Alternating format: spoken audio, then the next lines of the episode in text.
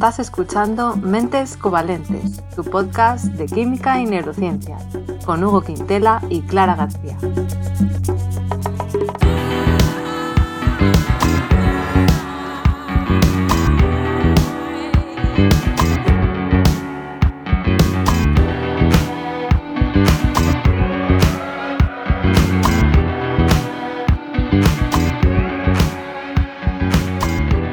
Bienvenidos al episodio 45 en el que vamos a hablar nada más y nada menos que del origen de la vida y de la inteligencia. Hola Hugo, ¿cómo estás? Hola, se nos está yendo un poco, ¿eh? Madre mía. Nos estamos poniendo muy grandilocuentes.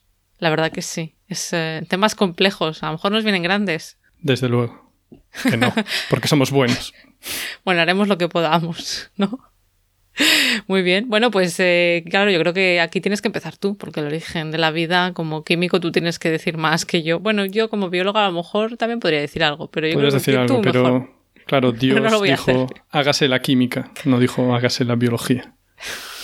Al fin y al cabo todo es química. Pero bueno, Eso no nos pongamos con luchas de gremio. Bien, entonces si tenemos que ir al principio, vamos a ir muy al principio. Entonces se calcula que la Tierra se formó hace 4.500 millones de años.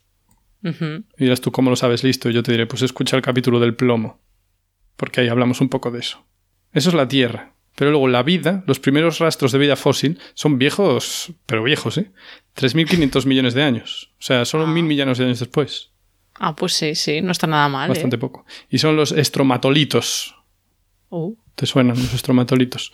Son no sé acumulaciones de capas de seres unicelulares y restos de bacterias. Así que van haciendo capitas. Entonces, bueno, no es que veas las células, sino que ves restos de lo que eran sus acumulaciones, ¿no? De Ujú. pues yo que sé, como si fueran conchas de mejillones, pero más pequeños y acumuladas. Vale. Entonces, vamos a hablar de la abiogénesis. Es decir, Ah, la formación de algo vivo a partir de cosas no vivas. Por eso, abiogénesis. por, por eso el A. Sí, por eso. Vale. Y claro, igual algún listo dice, ah, pues yo soy defensor de la teoría de la biogénesis. O sea, que algo vivo viene de algo vivo. En plan, oh, pues vaya noticia. Quiero decir, es porque hay las teorías de que a lo mejor la vida vino en un cometa. Vale, pero me tienes que seguir explicando por qué había vida en ese cometa. Por lo tanto, Claro, en algún momento mm, Sí. tuvo que ser, claro, algo. El, el principio. Sí, entonces nos vamos a saltar teorías absurdas como la de la generación espontánea, de la que creo que igual también hablamos en su día, que decían, no, eh, que juntas sí. un poco de mierda y salen gusanos. No, no es tan sencillo. Entonces, la teoría, mm, digamos, más lógica y más moderna de este concepto de la formación de la vida, de la no vida, es la teoría de Oparin y Haldane. Y Oparín sí que me suena. El Sí. segundo ya no me acuerdo. porque esto yo recuerdo que lo, vi- lo vimos en, ¿cómo se dice? En naturales, en conocimiento sí. del medio, o su Bueno, equivalente. no sé si tan conocimiento medio era de primaria. Pero Sí. bueno, si en algún momento en el instituto puede ser. Sí, y nada, a mí me llama mucho la atención. Entonces, esta teoría es de los años 20 y digamos que era una teoría de la evolución química. Entonces decía que las moléculas simples que había por ahí en la Tierra primitiva, por ejemplo, se creía entonces, porque luego se vio que igual no eran así, pero bueno, se suponía metano, amoníaco, agua y ciertas sales inorgánicas. Entonces, eh, iban reaccionando entre ellas y daban lugar a moléculas más complejas. Y estas reacciones venían impulsadas por la luz solar, por tormentas o por calor a lo mejor de un geotermal, ¿sabes? De estas que te vas al fondo del océano y tienes ahí esas salidas de agua súper caliente donde se pueden formar movidas. Vale. Y también nos puede venir a la mente la sopa primigenia. Sí, siempre. Bueno, En o sea, lo, como, se llama, ¿no? Entonces, ¿qué pasa? Que con el paso del tiempo, tú si estás ahí con tu sistema más o menos cerrado, pues esas moléculas que al principio eran muy sencillas se convierten en otras más complejas, le sigues dando caña, le sigues metiendo movidas y cada vez van saliendo cosas más complejas. Hasta que al final tendrías polímeros. Polímeros, que es la unión de, de, varias, de varios monómeros, o sea, de cosas pequeñitas Exacto. que se unen. Exacto, que se repiten. Más largo. pi, pi, pi. Como por ejemplo el teflón. Pero no nos interesa el teflón ahora, sino que a lo mejor proteínas Claro. o, o a lo mejor cadenas de ADN o cadenas de ARN. A partir, claro, de, pues en caso de las proteínas, de los aminoácidos que se van uniendo, vale, vale. Claro, esto lo dijeron hace unos 100 años. Y claro, muy fácil porque dijeron, ah, seguro que fue así. Pero, claro, dame un poco de chicha, ¿no? Entonces, ¿qué pasa? Que en los años 50 vinieron Miller y Urey, que seguro que se pronuncian Ajá. así. Y, No sé. efectivamente, y realizaron un experimento famoso que también dimos, probablemente, igual te acuerdas, en el instituto, Ah, que, que buscaba afianzar estas teorías. ¿Cómo era? Entonces cogían un sistema cerrado, todo en sus frascos de vidrio de laboratorio. Entonces ponían en un sitio, pues, bueno, ponían estos gases, ¿no? Ponían, pues, que si metano, que si amoníaco, que si agua, que si CO2. Y entonces en un frasquito lo calentaban todo.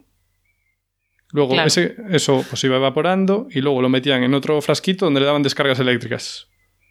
Claro. Luego dejaban que eso se condensara con un serpentín y entonces hacían una especie de ciclo, ¿sabes? Lo reconducían y otra vez calentar, evaporar, descarga eléctrica, condensar, calentar, no sé qué, y así lo dejaron varios días.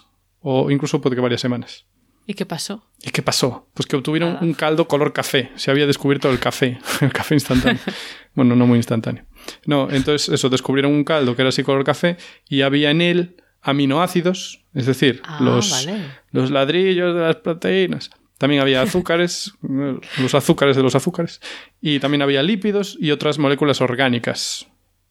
Todo eso sí, a raíz ya simplemente de todos de gases como metano, amoníaco. Ya, ves, a mí tampoco Pues me eso- sorprende. O sea, como químico orgánico creo que tampoco me sorprende. Porque claro, Ya, a poco que ser. metas en una sé. de movidas y de escaña, te sale todo tipo de basura.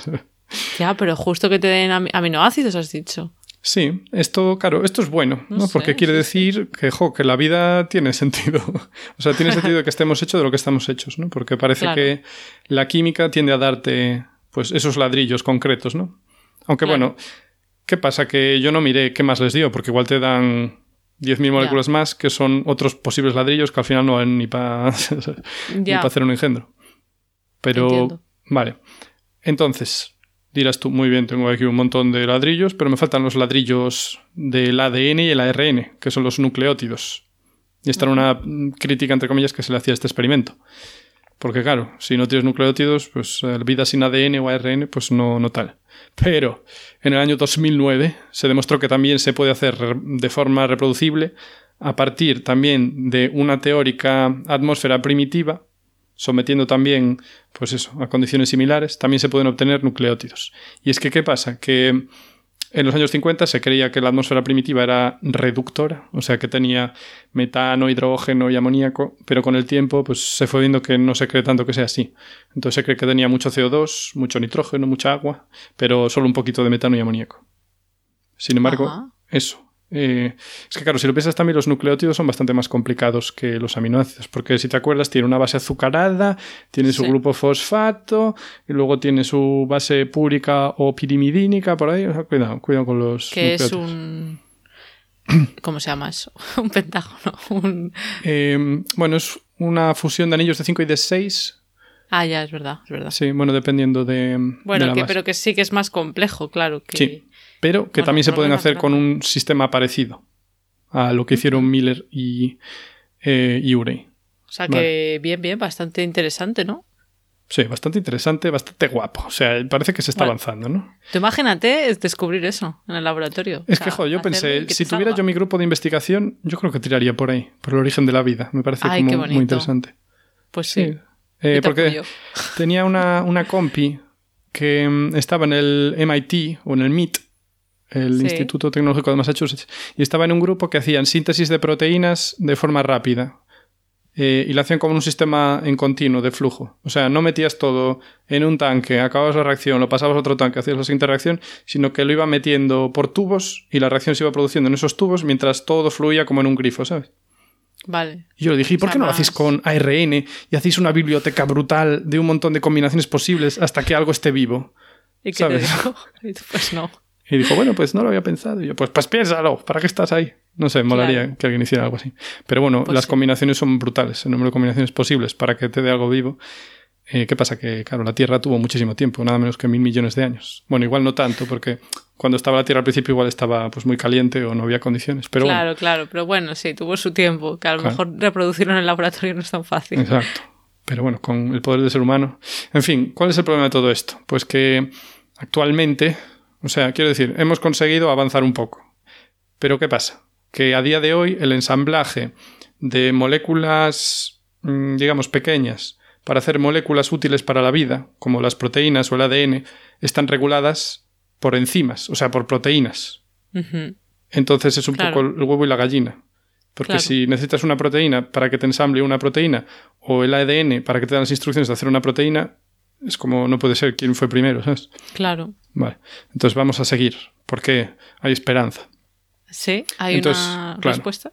Estuvimos ahí hablando de que hay muchas combinaciones. Entonces, ¿qué pasa? Es verdad que las enzimas pues realizan ensamblajes de forma programada y ordenada, pues eso, para hacer una cadena de aminoácidos que te apetezca a ti, que te haga falta para vivir. Pero sigue siendo posible que tengas una unión aleatoria de aminoácidos para hacer una Claro. proteína. Y O que sea- al final las enzimas, como catalizadores que son, hacen que la reacción sea más rápida, pero no quiere decir que Hmm. Sí. no pueda ocurrir de manera espontánea mucho Cierto, más lenta. exacto. Sí, o sea, la enzima te garantiza que sea, digamos, mucho más rápida y también de forma ordenada, ¿no? O sea, hace combinaciones ordenadas. Sí. Sí. Claro, sí que no hace cualquier Mm. cosa. Exacto. Entonces, ¿qué pasa? Que si tú tienes una forma de hacer uni- uniones aleatorias, al final, a base de tiempo, vas a obtener una que valga de algo. Eh, si le aplicas, por supuesto, una fuente de energía, que, bueno, en el caso de la Tierra primigenia sería o calor o luz ultravioleta. Vale. Entonces, más descubrimientos en este sentido. Se descubrió en la década de los 2000 y pico, eh, no me acuerdo si los 2010, creo que 2010 y pico, eh, que catalizadores como la arcilla, ojo, ojo al Ah. piojo, ¿eh? A la ¿La arcilla. arcilla es un catalizador? Ya ves, si, si lo pones todo bien, sí. O sea, se Ah. podía catalizar la unión de nucleótidos sobre arcilla. Qué fuerte. O sea, podían unir los ladrillos de las cadenas de ARN formando cadenas de hasta 50 miembros. O sea, la- ladrillos ya, o sea, todavía con más sentido la palabra, con la Sí, sí, porque están con la efectivamente, bien visto. Entonces ya tenemos que se puede conseguir a partir de, eh, ¿cómo se dice? Materias primas muy sencillas, moléculas muy sencillas, hacer nucleótidos de ARN y también tenemos un método sobre arcilla para juntarlos y hacer cadenas cortas de ARN. Cortas de hasta 50 Increíble. miembros. Sí, bueno, no está tan mal. Y eso lo conseguimos en cuánto tiempo estoy diciendo? En 100 años. O sea, si la vida tuvo 800 millones de años, pues a lo mejor tampoco nos falta tanto. Jo, porque avanzamos mucho más rápido que la inútil de, de la naturaleza, ¿sabes? Eh, entonces vamos en buen camino. También se descubrió hace muy poco que el experimento este que te dije de Miller y Urey eh, no hubiera sido posible si no hubieran usado, o bueno, no hubiera dado esos resultados prometedores si no hubieran usado el vidrio de laboratorio que usaron. Ah, mira. Es decir, de manera el vidrio borosilicatado. Ah, boro silicatado. Sí. Porque, llevaba boro y Sí, silicio. Sí, lleva óxidos de boro y, claro, dióxido de silicio, ¿no? que es el, el vidrio en general. Entonces, según parece, jugó un papel fundamental en, la re- en las reacciones que pasó. Entonces, hicieron las mismas reacciones, después ya hace poco, eh, con eh, recipientes de teflón y ahí dio eh, resultados muy distintos. Y no Qué daba, fuerte. Eh, no tan buenos, vamos, no daba esas moléculas tan prometedoras. Pero vamos, que fue totalmente eh, azaroso eso, ¿no? Sí, bueno, azaroso sí ¿O y no? no? o sea, no porque, claro, todo el material que usamos en el laboratorio es de vidrio, pero sí azaroso que si, si no fuera el caso, pues Claro, hubieran que- dicho, que- pues qué mal. Que no lo hicieron adrede de decir, ay, vamos Sí, a poner no pensaron, efectivamente. Porque, claro, el vidrio también, pues cuando hace reacciones incluso de laboratorio, normales, que no tienen que ver con esto, a veces también dices tú, "Uy, habrá sido el vidrio que me puede hacer. O sea, el vidrio es muy inerte. Fíjate, ¿eh? Es muy, muy inerte Sí. y por eso se usa precisamente. Claro. Pero cuidado, cuidado porque tienes ahí en la no superficie, tienes grupos OH que vienen del silicato. O sea, el silicato es oxígeno y silicio en cadenas infinitas, digamos, ¿no? Oxígeno, silicio, oxígeno, silicio. Pero donde no hay otro silicio para que te unas, al final ahí tienes un OH. Entonces tienes como... Claro, Muchos pegadito, OHs que se- como que puede hacer cosas. Exacto. Y entonces pueden ahí activarte la reactividad o incluso esos eh, boratos pues también pueden eh, catalizar ciertas cosas. En fin, cuidadito. Mm, nada, una cosa interesante. Eh, ¿Qué más te digo? Pues te puedo decir que entonces la unión aleatoria a lo largo del tiempo de moléculas pequeñas de complejidad media habría dado lugar a una molécula especial capaz de originar la vida. Entonces tú me dirás, pero eso es imposible o casi imposible. Sí, pero bueno, insisto, mil millones de años de tiempo, ¿qué, qué de cosas podría sacar? ¿Y cuál es esa molécula especial? Efectivo, No lo esa es la pregunta, que me alegra que me hagas esa pregunta. Eh, a ver, por lo que estuve leyendo, hay. O sea, el candidato con más posibilidades, yo creo que de largo, es el ARN. Vale. El ¿Por qué? Pues. Es que es una molécula muy especial, ¿vale? Entonces, Pues sí. ¿Qué pasa? Que el ARN, eh, además de valer para vacunas ahora, eh, tiene dos funciones muy importantes, cosa que el ADN no tiene, ¿vale? O sea, el ADN y el ARN sirven para guardar información. Sí, es el material genético, Exacto. claro. Que hay, cómo- hay seres vivos, lo digo por la gente que no sepa, no le suene. Hay seres vivos que tenemos ADN, como nosotros, y hay seres vivos que tienen ARN. como series muy cutres, como virus y cosas. y cosas. Vale, entonces continúa, ¿qué ibas a decir? Sí, o sea, nosotros, claro, nos basamos en ADN, pero usamos el ARN para sacarlo del núcleo y hacer proteínas, porque el ADN no puede salir del núcleo, por ejemplo. Claro, sí, es verdad. Y Eso también no- para ir ensamblando, para arrastrar los aminoácidos, se engancha un cacho de ARN, así usando jerga técnica. Claro, ARN bueno, sí, sí. transferente. Sí, que también tenemos ARN, pero no es donde guardamos nuestra información genética, ¿no? Para que Exacto. se exprese. Sí. Entonces, eh, yo creo que eh, ahora, ahora dudo un poco qué violento. O sea, el ARN como base lo tienen virus y alguna bacteria también o solo virus tienen ARN como... Pues ahora, ahora me haces dudar, pero yo juraría que sí que también bacterias o qué. Yo, me- yo pensaría que sí, pero... Bueno, o a lo mejor no bacterias, pero otros organismos unicelulares. Sí, bueno, yo sé que virus fijo, pero otra cosa ahora no caigo. La cuestión, que el ARN no es solo para almacenar eh, información, sino también es capaz de traducir esa información a proteínas y tiene una función enzimática, además, que se descubrió hace no mucho, en los años 80 del siglo pasado, porque ya hay que irlo diciendo. Eh, y estos se llaman ribocimas, ¿sí? así ya nos indica que son enzimas hechos de, de ribo, de ARN. Entonces, eh, pues como tiene estas dos funciones, podríamos pensar que a lo mejor el ARN por sí mismo, por sí solo, podría ser la base de la vida sin necesitar proteínas. Porque como es capaz de elaborar, bueno, mm, bueno, igual sí necesita proteínas, pero me estoy liando. Me da mucha rabia porque yo me acuerdo que en la asignatura de microbiología, de no sé si fue el segundo o tercero de carrera, tenía un profesor muy bueno, Ricardo Mills, que hablaba de esto y de la evolución y de la pregunta del millón, pero claro, ha pasado tantos años y no tengo mis apuntes aquí, que no me lo he podido repasar, pero hubiera estado interesante porque sí que nos contó algo de lo que estás contando, pero ya los, los detalles... Pero aún tienes los apuntes en algún sitio. Eh, sí, pero no aquí, no, bien. no donde vivo. Porque mucha gente que conozco Pero ya sí. tiró sus apuntes hace tiempo. Yo es que tengo un poco de. ¿Cómo se llama en español? El Diógenes. Eso. No, Diógenes a lo mejor es un poco fuerte, pero claro, me da pena tirar apuntes de la carrera, me da pena porque creo que, jo, eso es muy valioso. Yo sí, yo los tengo porque digo, algún día me pueden hacer falta y alguna vez me hicieron falta. O sea, en Sí, estos ¿eh? años desde que acabé la carrera los consulté varias veces. No sé, Estaría es bien tenerlos, sí, algún Sí. día. Bueno, entonces, ¿qué pasa? Que el ARN es capaz tanto de colaborar en la síntesis de proteínas como de almacenar información. Y eso no lo puede hacer el ADN.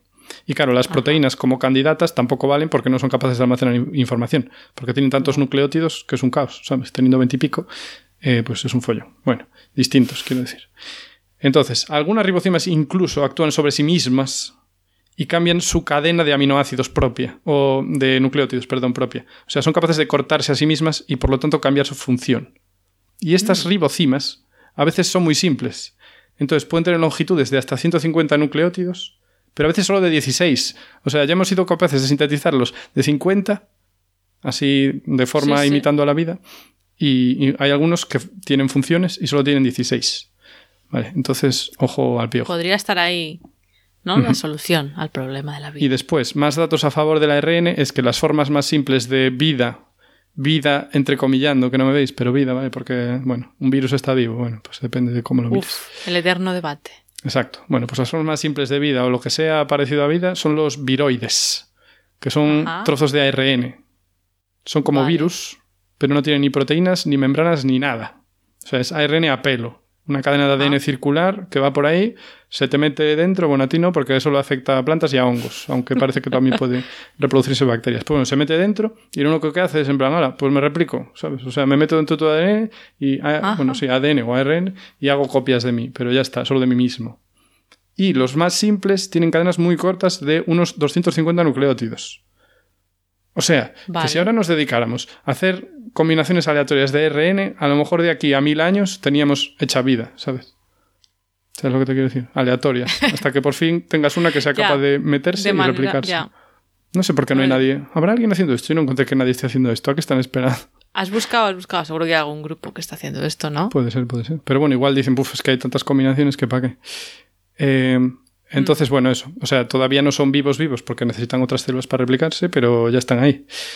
En fin, o sea que el Ya. ARN es nuestro mejor candidato de calle. Y entonces, eh, me voy a quedar ahí y solo te voy a mencionar que hay otras teorías, ¿vale? Que hablan de orígenes duales, o sea, combinaciones de ADN y proteínas, pero es que, claro, que coincida mm, en una sopa primigenia, que tengas justo la molécula perfecta de ARN y tengas justo la proteína adecuada, que se enganchen y qué tal, es como buah, mucho más improbable que que todo dependa de un solo tipo de molécula. También hay teorías que dicen que se formaban cristales eh, de ARN o de la molécula de turno. ¿Por qué? Porque esto también lo hablamos un poco en el tema de los priones. Sí, que y esto sigue siendo una teoría mía que todavía no he visto. Teoría, teoría, o sea. Una teoría, basada en un conocimiento extensísimo del tema. Hipótesis de trabajo. No, que yo te decía que para mí el tema de los priones, que son capaces de mm, doblar otras proteínas, vamos, de plegar otras proteínas a su imagen y semejanza, que a mí eso me recordaba la vida, porque estamos hablando de reproducir algo, una información, una molécula. O sea, la molécula ya está hecha, pero esta proteína es capaz de plegar a las otras, ¿sabes? Sí. Bueno, pues entonces esta propiedad de atraer a otras moléculas y, e ir haciendo aglomerados también la tienen los cristales, porque cuando tú formas un cristal de cloruro sódico no es más que que tienes ahí un trozo sólido de cloruro sódico que va atrayendo a sodios y a cloros y los va ordenando. Y cada vez va creciendo. sódico, sal de mesa. Sí, sal de mesa, digo por decir la sal más común. Pero bueno, siempre que veas un cristal bonito de algo, eh, que sea un cristal orgánico o lo que sea, pues es eso, o sea, es autoorganización. Entonces, que es bonito, ¿eh? Claro, hay teorías de que esta autoorganización también podría haber organizado la vida, porque podría haber ensamblado partes juntas, ¿sabes? Formar conglomerados complejos. Claro, es que es que es, la cosa, ¿no? Que, que, se puede llegar a algo muy complejo de manera casual. Sí, igual que las hormigas. Bueno, sí, que hay un propósito. Bueno. Sí. O sea que muchos mm, pequeños sencillos forman un, uno complejo brutal.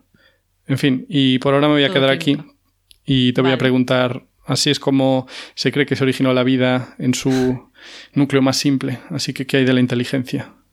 Ya, es que unos temas hemos cogido hoy.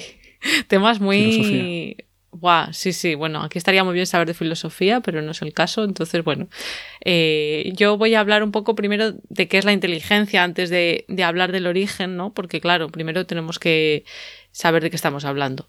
Y la verdad es que es bastante difícil porque no existe una definición única. Entonces yo mm. me he ido a diferentes sitios a buscar. Lo primero así básico. Mm.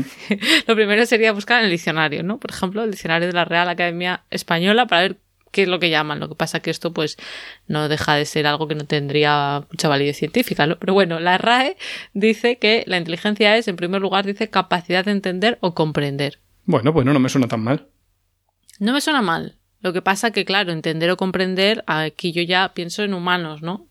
Porque, no sé, parece ya una conciencia. Pero bueno, segunda acepción, capacidad de resolver problemas. Ah, muy de acuerdo también. Oye, está bien la RAE, no se está aportando en, este caso. Y en tercer lugar pone conocimiento, comprensión, acto de entender. O sea, también parecido a lo primero. Pero bueno, conocimiento también. Que yo creo que es un mm. poco diferente, ¿no? Conocer, o sea, conocimiento. Sabiduría suena eso. Sí. Sí. Bueno, esa es, esa es una de las definiciones ¿no? que, que podemos ver en el diccionario, pero luego me he ido a la APA, que es la Asociación Americana de Psicología. De padres y alumnos, claro. sí, el, ahora es el AMPA. El, AMPA, el, mundo del AMPA, eh, que a mí siempre Cuando éramos pequeños era el AMPA. Con los mafiosos. Sí, sí. bueno, pues según la APA, que es pues una asociación que mucha gente seguía por ella para muchas cosas, pues la inteligencia es la habilidad de extraer información, primero, aprender de la experiencia, adaptarse al ambiente, muy importante, comprender y usar de manera correcta el pensamiento y la razón. Esto es muy especista. Muy, muy, no, muy no especista. Perdón. Ah, bueno. Claro, porque ya está en plan, ay, vamos a incluir a los cuervos, vamos a incluir a... ¿Tú crees? Pero claro, lo de comprender, bueno, no sé, lo de No, no, pero sí estoy de acuerdo, ¿eh? porque las otras eran muy humanas. O sea, las definiciones de la red son como muy enfocadas a humanos. Y esta es más pues yo la veo bastante humanos también, la razón, ¿no? Bueno, pero aprender de la experiencia, por ejemplo. Sí, eso sí, eso sí. Adaptarse al ambiente, claro, adaptarse al ambiente puede ser muchas cosas, quiero decir, una planta.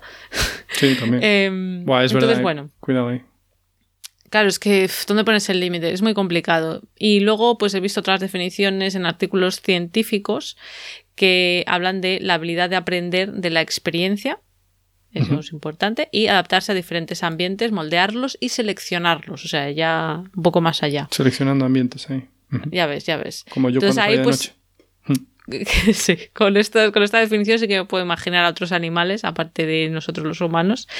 Pero mm, ya, aparte del tema de si hasta qué punto se puede considerar animales inteligentes o no según estas definiciones, también me parece interesante em, ver las diferencias eh, en las definiciones según la cultura. ¿Vale? Porque mm, no todo el mundo lo entiende igual en diferentes partes del mundo, ya más allá de lo que dicen los investigadores, sino la gente, ¿no? Que es lo que entiende la población. Entonces, según el investigador Richard Nisbet, que es codirector del programa de Cultura y Cognición de la Universidad de Michigan, para ver que está metido en estos temas de, de culturas y cognición. En Occidente tendríamos a entender la inteligencia como un medio para crear categorías, o sea, clasificar cosas, ¿no? Y dividir y ordenar ah. el mundo y participar en debates racionales. Eso es lo que he leído. Vale. Tendemos a, entenderlo así. Pues yo, yo estoy muy de acuerdo con la de la RAE, o sea, solucionar problemas y, comprender cosas. Es que me parece la. Me parece mejor que sí, ya. Esto, Porque igual en un debate es un poco ñordo hablando y mal, pero igual tú piensas súper bien, ¿sabes? Claro, pero. O sea, no, esto no es una definición en sí, sino cómo lo entiende la gente. Pues puede ser, ¿no? Si, eres bueno debatiendo y argumentando, a lo mejor no eres muy inteligente, pero ya lo pareces, ¿no? Porque, hombre, tienes que tener un grado de inteligencia para, para ser capaz. En cambio, en países orientales, la inteligencia se tiende a ver, según este investigador, más como una manera para que los miembros de la comunidad reconozcan la contradicción y complejidad de un tema y jueguen un papel social mm, de manera exitosa. O sea que sería más de cooperar y de entender que algo es muy complejo más que decir, bueno, pues yo llevo la razón, ¿no? Respecto a ah. ti, entiendo, diferencia de O sea, es más de convencer a los demás para llegar a algo. En Occidente. Ah, eso en Occidente. O sea, yo entiendo, según lo que ha explicado este investigador, que en Occidente tendemos más eso, a entenderlo como pues eso, para participar en debates racionales, pues eso es cualquier discusión de bar también. Y lo de crear categorías entiendo que es para entender el mundo, pues puedes decir, bueno, pues eh, ¿qué consideramos vida? ¿Qué no? ¿Qué son los vertebrados hasta aquí? O eh, los continentes. Hasta aquí, por aquí no paso. Me indigno. es un cartílago, maldito estúpido. Sí. Entiendo que eh, eso es lo que es de manera general, por supuesto, luego depende, eh, en Occidente se tiende a ver. En cambio, en Oriente, bueno, en países orientales ya de, Asia, de, ¿no? Más hacia, hacia el este, pues se entiende más eso como, no tanto como convencer al otro, sino más como de, bueno, entender la, la complejidad de un tema, ¿no?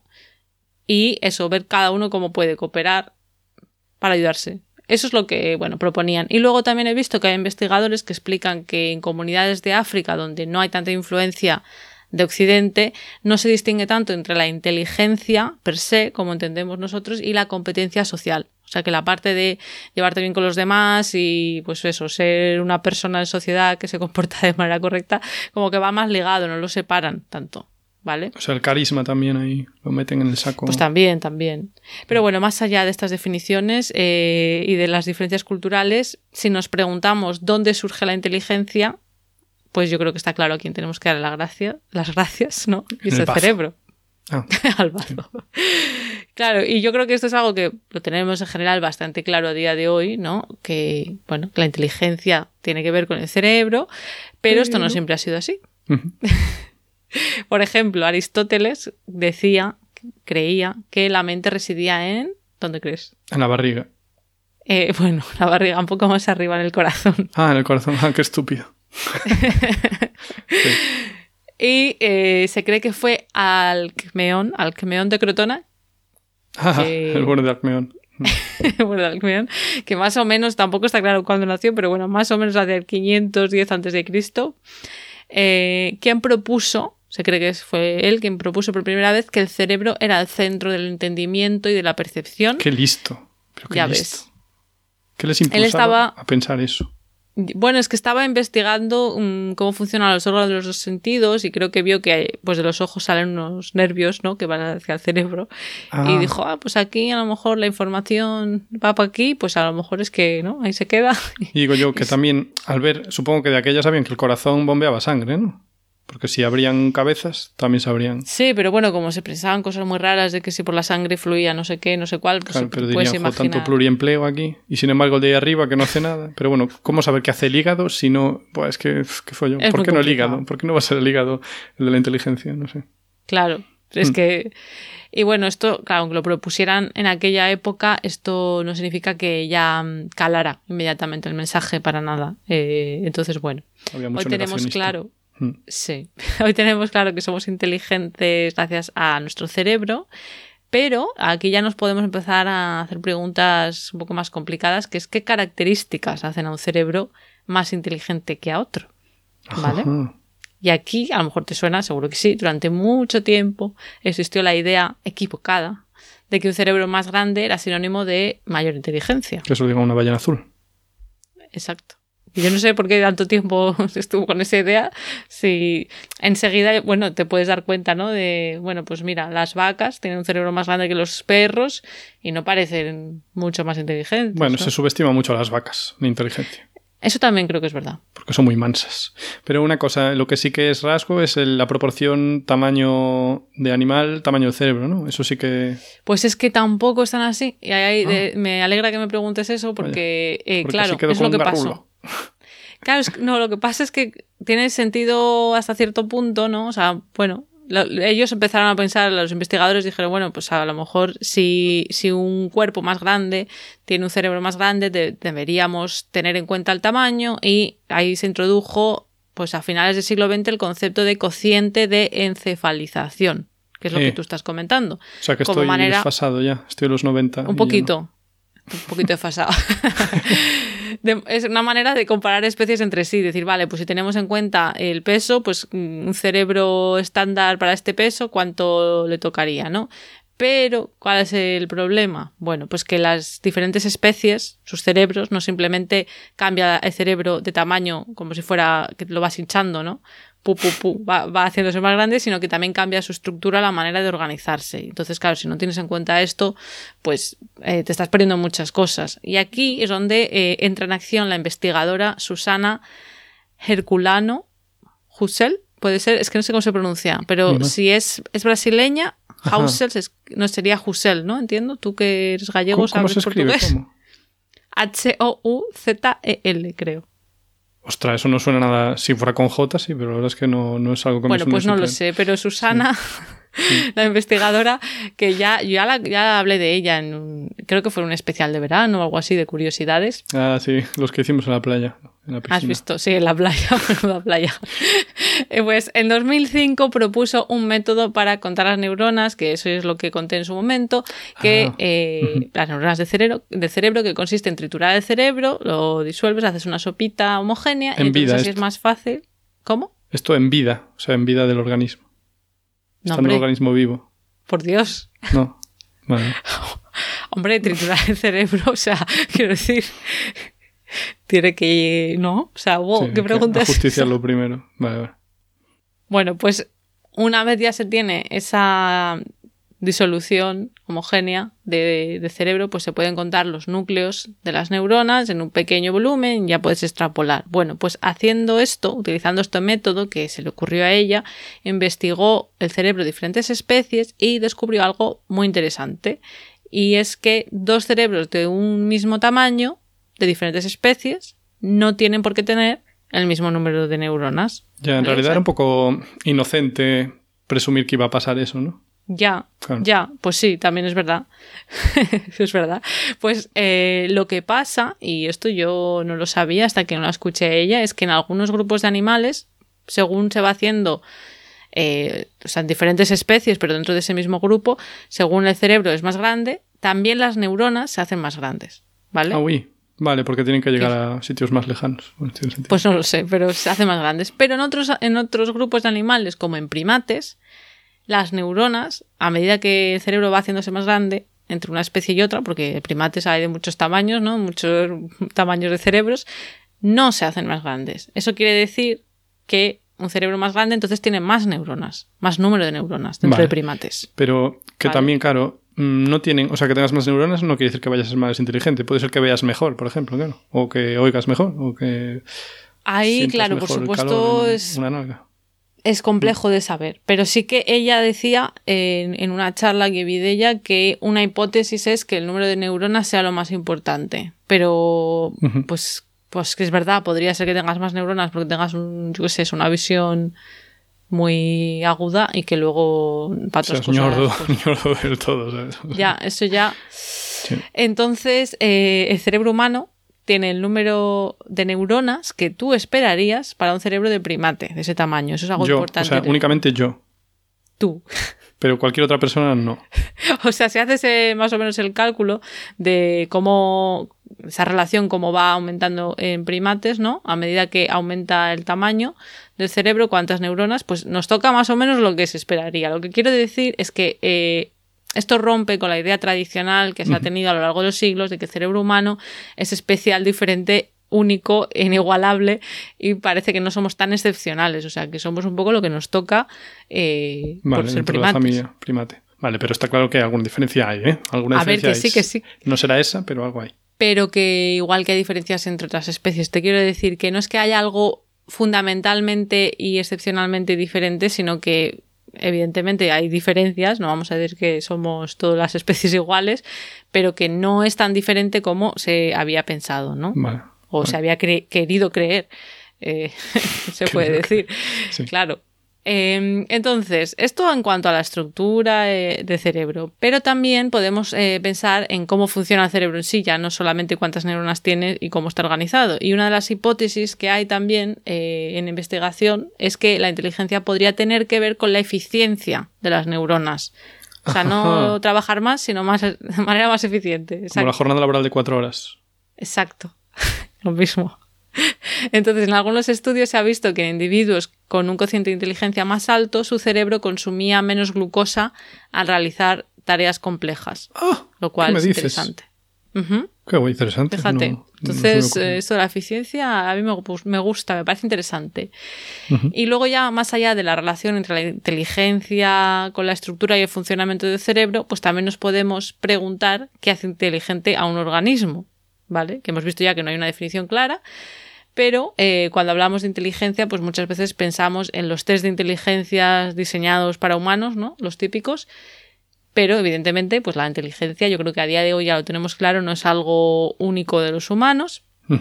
Y podríamos intentar eh, extraer los componentes esenciales de la inteligencia, pero que ya digo que esto no es que haya una definición, una clasificación clara, pero bueno, eh, podríamos pensar que algunas herramientas básicas podrían ser, Leer en primer lugar, ¿cómo? Leer a Kant.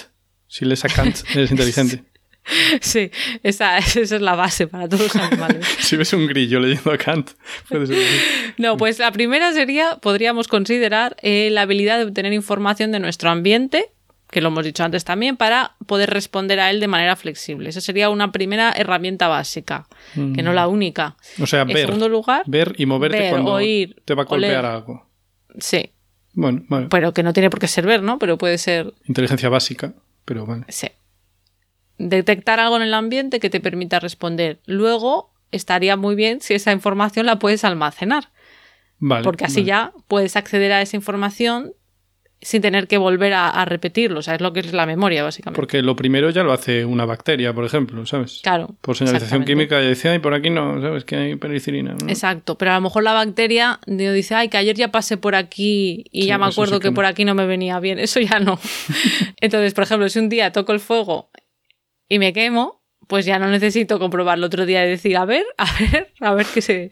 Porque ya lo sé, ¿no? Entonces está muy bien se hace más, más espabiladicos.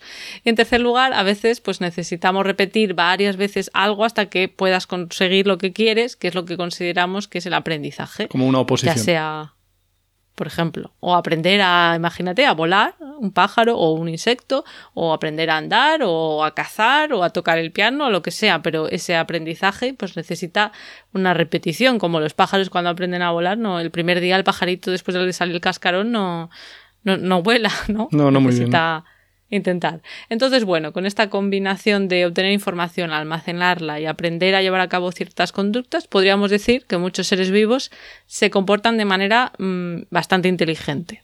Podrían ser. Bueno, pues, una definición un tanto buenista de la inteligencia, pero vale.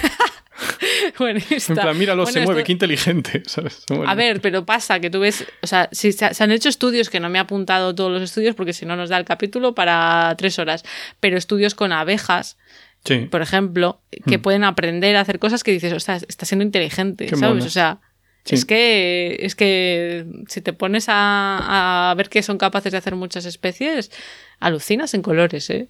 Entonces, Joder, bueno, En color, ¿eh? En técnico. Vale. bueno, Hugo, esta es mi primera parte, te devuelvo la palabra porque yo creo que nos vas a hablar de más cosas que tienen que ver con la química. Eh, a ver, sí, no, mira, yo te voy a hacer un Ah. relato. Vale, te voy a hacer un Ah, relato que está inspirado en el libro El gen egoísta de Richard Dawkins. Ah, sí. Etólogo ah, mira. de fama a este hombre le vi. Le vi en persona. ¡Oh! ¿Qué dices? ¿Lo tocaste? Sí. No, o sea, le vi en persona en la distancia. Fui a una charla suya porque Oh. Ay, qué guay. aquí en Reino Unido vino a un festival de, de literatura y sí, me gustó escucharle. Y que era súper agradable, ¿no? Y graciosillo, además. Hombre, agradable. A ver, es- es, eh, o sea, sí, con, con el público sí, pero es bastante... O sea, tiene, tiene libros Sí. en contra de la religión, digamos. No, no, bueno, un poco.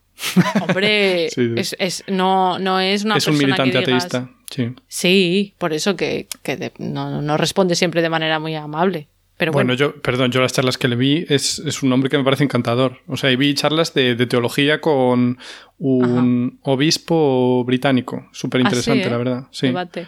Y se llevaban Claro, muy yo bien, creo- ¿eh? Se Yo liaron y creo que todo. depende, sí. Al final. Bueno. Pero ya, ya era para público limitado. Y entonces te leíste su libro, este de Sí, el, el gen egoísta. Y nada, lo que os voy a decir simplemente es eh, una cosa inspirada en cómo él describía el origen de la vida. ¿Vale? Basado Ajá. en lo que. Así que voy a declamar un poco, no estoy acostumbrada a declamar. Vale, entonces, Oh. bueno, espero que salga bien. En inglés, Eh, no, no, en catalán, en catalán, en galego. en galego. Eh, a ver, entonces. Bueno, eh, no creo que vaya a ser muy declamativo. Pero bueno, al principio había simplicidad. Había moléculas orgánicas simples que flotaban, voy a decir por ahí, ¿vale? En, en disoluciones acuosas en distintos sitios de la Tierra. Entonces, de esta infinidad de sitios donde podía haber moléculas orgánicas flotando, algunas favorecieron esa complejidad de la que hablamos antes. O sea, que de moléculas sencillas se pasará a moléculas más complejas. Entonces podían ser sitios como porque la sopa primigenia, por ejemplo, ¿no? Hay teorías que decían que se organizaba en las playas. O sea, eh, no me queda muy claro. Yo me imagino que es pues entre las rocas, ¿no? Que tienes ahí que se acumula agua, que viene de las olas, se evapora, vuelve a entrar agua, se vuelve a evaporar, y así poco a poco vas haciendo ese pozo de café del que hablamos antes.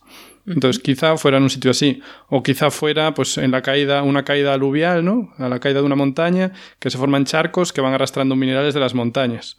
O a lo mejor es en un pequeño lago, ¿vale? Pero sea donde sea, eh, hay aporte de energía y también un intercambio de agua, ¿no? O sea que tienes normalmente que te favorezca que se renueven, digamos, los nutrientes y también que se puede ir evaporando agua y renovando.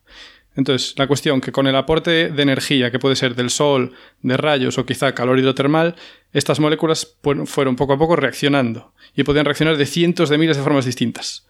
Y entonces cada vez había moléculas más complejas.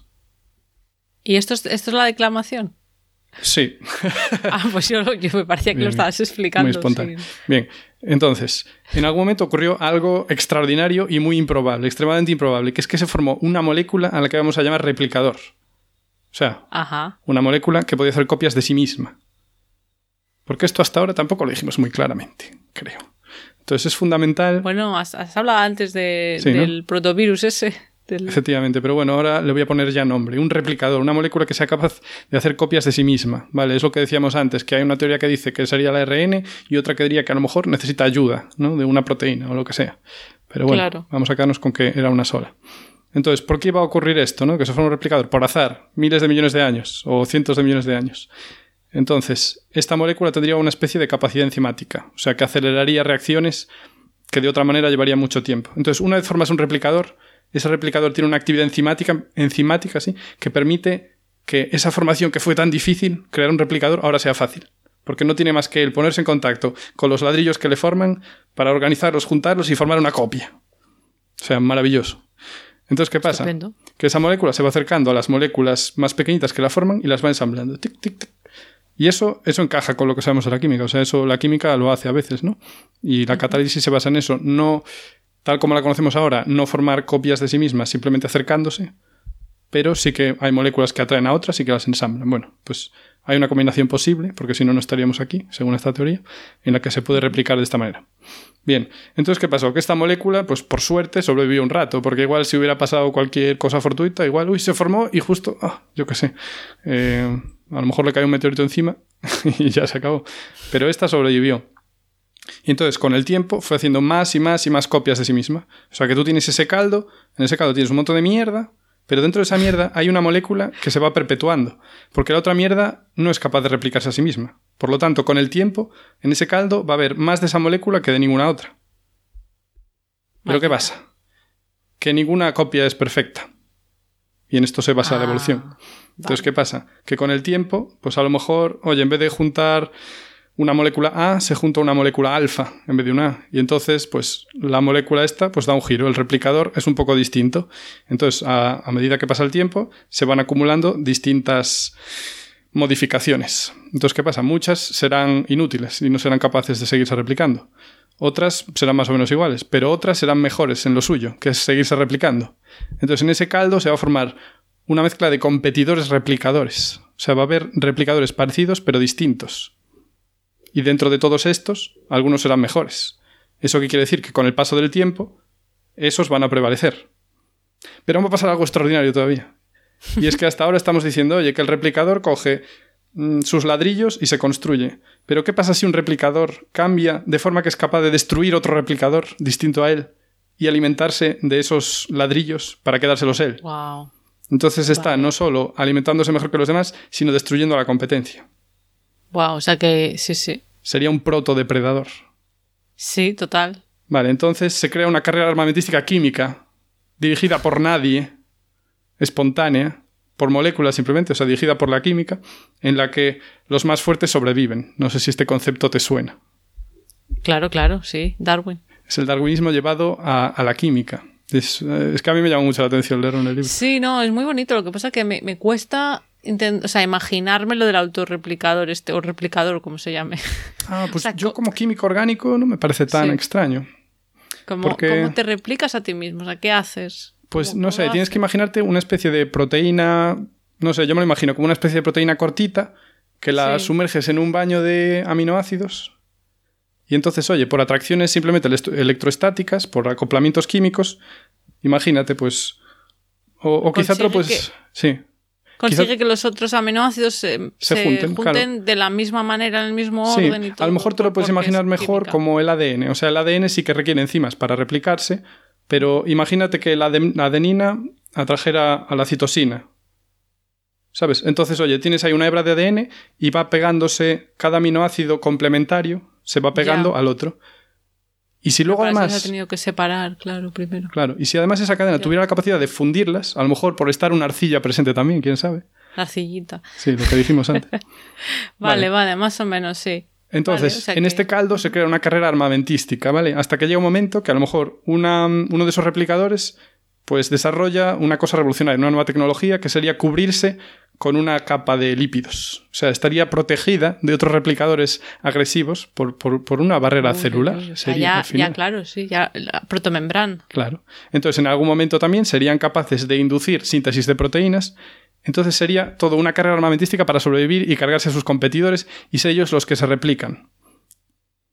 Y por eso Richard Dawkins en este libro dice que somos robots programados por nuestros genes. Máquinas de supervivencia. Bueno, al final sí. o sea, tú y yo y una abeja y un árbol no somos más que carcasas que crearon estas moléculas replicadoras para ganar a sus competidores. Claro, o sea, somos esclavos totalmente. No, bueno, no he dicho moléculas. Pero no sé, el hecho de que todo esto sea inconsciente y químico me parece maravilloso. En fin. Desde luego.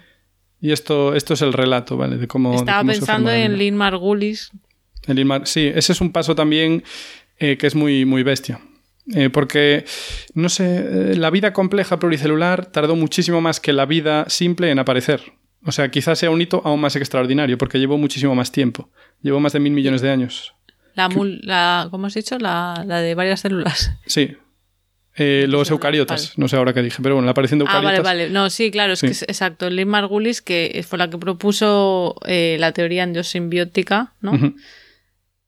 Que explicaba el origen de las células eucariotas. Sí, que no es lo mismo que sí las que dije pluricelular, sí, tienes razón. Sí, claro, por eso me he liado, digo, no Sí, sé sí, si estamos hablando de lo mismo. Cierto. Vale, porque las eh, eucariotas son las que tienen núcleo, ¿no? Y las otras no. Entonces, claro, que al final pues puede ser eso, un, un protobicho de estos que absorbe otra cosa, que coge algo y ya lo sí. Me gusta, porque eso fue un hito. Si el primero fue un hito de la competencia y la carrera armamentística, este fue un hito de la colaboración, ¿no? Porque se supone que fue que un replicador, en vez de cargarse a otro, lo incorporó y trabajaron Claro, juntos. sí, ya es simbiosis, sí, eso Sí. es verdad. Es más bonito, sí, que el otro. Bueno, los dos me parecen. Bueno, sí, pero, Pero bueno, sí, a ver, eh, metafóricamente, Sí, sí, sí. más buenista. No caigamos en el buenismo de, de las eucariotas. En fin, nada. eh, Oh, pues, muy bonito. Pues ya está, este es mi, mi relato. Como químico, inspirado. como químico te has quedado, o sea, te gustó el, el libro. Sí, muy, muy a gusto. O sea, lo que más me gustó casi fue el principio del origen de la vida. Luego habla de cómo eso Ah, eh, vale. explica eh, los comportamientos animales, porque él es etólogo, y los explica de forma que favorezcan a los genes. O sea, te explica un montón de comportamientos como la búsqueda de pareja, o la predación, o pues eso, un montón de cosas. Desde- O el altruismo, que a lo mejor también el altruismo, sí. Por ejemplo, el caso este de los pingüinos que se agrupan todos, ¿sabes? Para que no les coja el frío y hacen piña. Y por qué. Ah, sí. Claro. Entonces te ponen situaciones en plan, ¿y por qué no pasa esto? Eh, si le favorecería en teoría, ¿no? Y te dicen, no, desde el punto de vista del egoísta, en realidad. Como esto de los pájaros que tiran a sus polluelos, a veces del nido y cosas por el estilo. Muy Claro, que al final no es el individuo en sí, sino el gen. También porque favoreces a tu familia, bueno, los animales en general favorecen a su familia, o por qué no se matan animales de la misma especie de forma común entre ellos, ¿sabes? No es muy común tampoco. A no ser que sea, por bueno, ejemplo, el león que mata ya, a los cachorros está- que sí, son hijos de otro. Eso tiene cierto sentido, pero Que es para defender sus genes. sí, que en general adultos no se matan entre ellos de una misma especie, no suele pasar. Y cuando hay luchas por la hembra o cosas por el estilo, no suelen ser mortales. Menos los humanos. Los humanos, claro, el- cosas de la inteligencia. Igual está como definición de inteligencia matarse los de la misma especie. Pues Y- vaya plan. Perdón, hablando de humanos, somos los únicos que vamos en contra de, de ese hipotético gen egoísta. ¿Ah, sí? los Ah, bueno, porque usamos métodos anticonceptivos. Claro, claro, los Lo únicos, los únicos que decidimos conscientemente romper esa cadena de esclavismo. Nos hemos dado cuenta del engaño y hemos dicho. Sí, en fin, es una teoría que me gusta mucho, muy interesante. Y ya está, te devuelvo la pelota. Háblanos de esa inteligencia, de ese origen. Sí, pues, pues sí, voy a ir a- al tema de la inteligencia, pero sí que me voy a también a, a remontar al pasado, porque bueno, ya he explicado un poco cómo podemos entender la inteligencia que es, pero eh, más allá de entender que está en el cerebro, podemos pensar entonces cuándo surgieron esos primeros cerebros o protocerebros o sistema nervioso o neuronas al menos, ¿no? ¿Tienen todos los animales cerebro o neuronas? Mm. Cerebro. crees? Cerebro no. Neuronas Claro, sí. cerebro, cerebro como tal, a lo mejor está más claro, pero neuronas, pues resulta, no sé si te sorprenderá o no, que las esponjas no, No. tienen neuronas per se. Cierto, cierto. ¿Y Sí, son eso- animales? Sí. Ah, son los Eso es- animales más eso. cutres que hay, madre mía. Más simple que una zapatilla. Pues no, hombre, no, cutres no. Diferentes.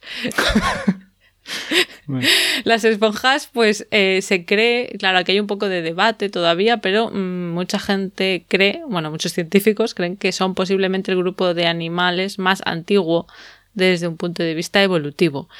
Y aquí ya, como de antiguo, pues es difícil de saber, pero eh, claro, he visto que había diferentes estudios que decían diferentes fechas, eh, pero he visto un, un estudio bastante reciente publicado en 2021 por la geóloga y paleobióloga Elizabeth Turner en la revista Nature, que calcula que más o menos unos ocho- 890 millones de años las esponjas, ¿vale?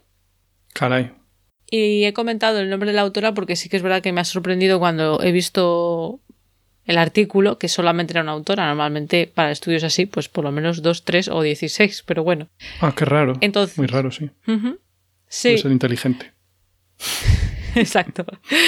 Entonces, bueno, eh, me parece interesante, pues calculan que unos 800 millones de años en este artículo, antes se, se, pensaba que no era tan, tan antiguo el origen de las esponjas, pero bueno. Entonces, ¿qué pasa con las esponjas? No tienen neuronas, entonces, eh, ¿cómo, no ¿cómo funciona? Bueno, pues tienen células que utilizan el sistema de comunicación paracrino, ¿vale? Que eso significa que liberan moléculas al exterior extracelular y así se comunican unas células con las otras. O sea que es una comunicación menos específica y menos rápida que en el caso de las neuronas, que sabes cómo van las neuronas, ¿no, Hugo?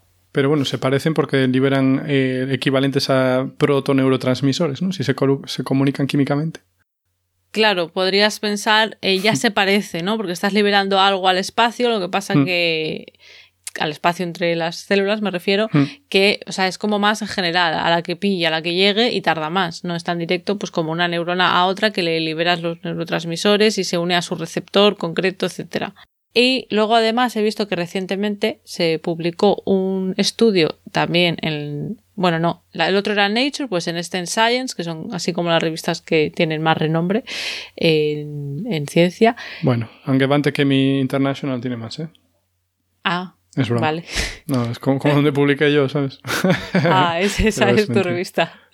Bueno, pues he visto que hay un estudio que eh, dice que la primera comunicación dirigida en animales habría sido para regular la alimentación, ¿vale? Y que esto podría haber llevado a, hacia el largo camino, muy largo, evolutivo de un sistema nervioso.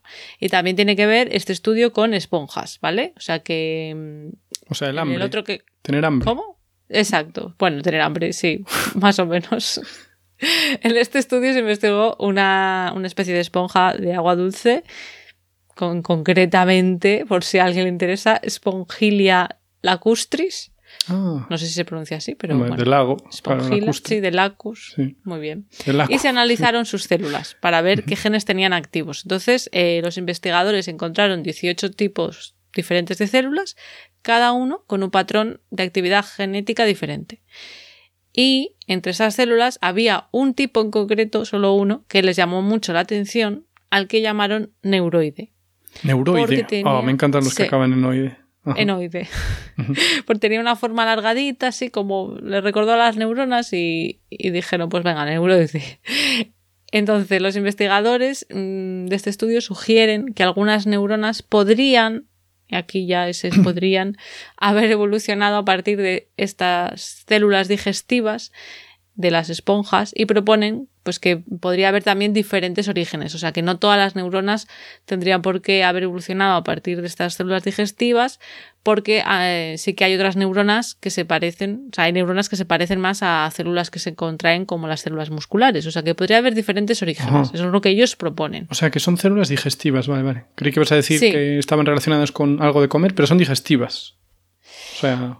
Sí. Ellas se encargan también de comer o algo, o tienen que ver con comer. Pues de introducir nutrientes, eh, entiendo. Vale, vale.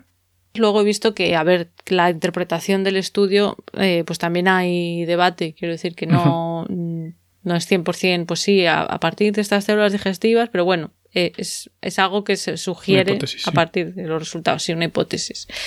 Así que bueno, puede ser que, que ya entonces, si, si podemos considerar como esa, esa fecha que he, dicho, que he dicho antes, de 890 millones de años atrás, el origen de, de las neuro, perdón, de las esponjas, pues más o menos por esa época, eh, una protoneurona o algo que podría haber dado lugar a las primeras neuronas, pero vamos, que todo está con muchos interrogantes porque tampoco, tampoco sabemos a ciencia cierta, pero por lo menos como hay... mucho 890, como muchísimo. De momento, claro, a lo mejor luego se encuentra otra prueba, otra evidencia, porque es que eso no, nunca se sabe. Hmm. Luego también, claro, yo he dicho antes que hay cierto debate en la comunidad científica de si son las esponjas los animales, el grupo de animales más antiguo, y el otro con el que compiten es las medusas. Ah, sí. Ajá. Pero yo creo que con este último estudio, bueno, el último, con este estudio que comentaba antes de la revista Science de 2021, entiendo que de momento la evidencia es más tirando a las esponjas. Pero bueno, las medusas, para dejarlo claro, estas sí que tienen neuronas, ¿vale? Ya organizadas en forma de red. Evidentemente no tienen un cerebro per se, pero No tienen una red. Hmm. No, de hecho es que son transparentes, se, se ve Hmm. que son como una red. Y ya luego ahí de cómo se pasa de tener una pequeña red de neuronas a un complejo cerebro, pues ya evidentemente eso ya es otro cantar, o sea, ahí habría muchos pasos intermedios. Y luego también entender cómo se pasa de tener varias neuronas, ¿no? A, a que eso dé lugar a inteligencia, pues es complicado y tiene que ver con las propiedades emergentes, como pues por ejemplo si pensamos en un reloj, si tú miras a los componentes de un reloj, pues ninguno de ellos aislados te da la hora, pero todos puestos juntos tienen una propiedad emergente que es eso, la capacidad de darte eh, la hora. Eso es un Entonces, ejemplo pues, de emergencia. Sí, eso es un ejemplo, sí. Ajá. Vale. que nos puede hacer entender que, claro, no, no es, eh, pues si, si los elementos principales no tienen esa propiedad, no significa que combinándolos no puedas tener una propiedad que por separado no tenían. Eso es lo que es una propiedad emergente, que pues sería el caso de la inteligencia. Vale. Muy vale. complejo todo esto, Hugo. Sí, sí. Joder. yo no lo sé. Espero que haya quedado más o menos claro eh, una idea general, ¿no? O sea, que- una colonia de hormigas también sería un tipo de emergencia, porque sus componentes individuales no hacen nada, pero todos juntos te hacen ahí un hormiguero y todas esas movidas. Pues ya no sé eh, hasta qué punto se puede utilizar esa definición en diferentes ejemplos así. No lo sé. Bueno, quizás sí. Es un tema que me gusta mucho de las hormigas, como puedes ver. Las, hormigas, las hormigas son fascinantes. Bastante. Bueno, Hugo, yo esta es la parte que tenía ya. Ya no tengo nada más para contar. No sé si tú te has quedado con ganas de algo más, porque es un tema que yo creo que da para mucho, ¿no? Yo tenía del una pregunta con el tema de las Ah. medusas. Uf, a ver, a ver. Y es, ¿tú te planteas comer tallarines de medusa? Es que es una idea comercial que tengo. No me lo esperaba, pensaba que iba a ser ahí una pregunta súper complicada, científica. yo, bueno, es complicada, porque hay, tú sabes que hay sobrepoblación de medusas porque nos estamos cargando los peces.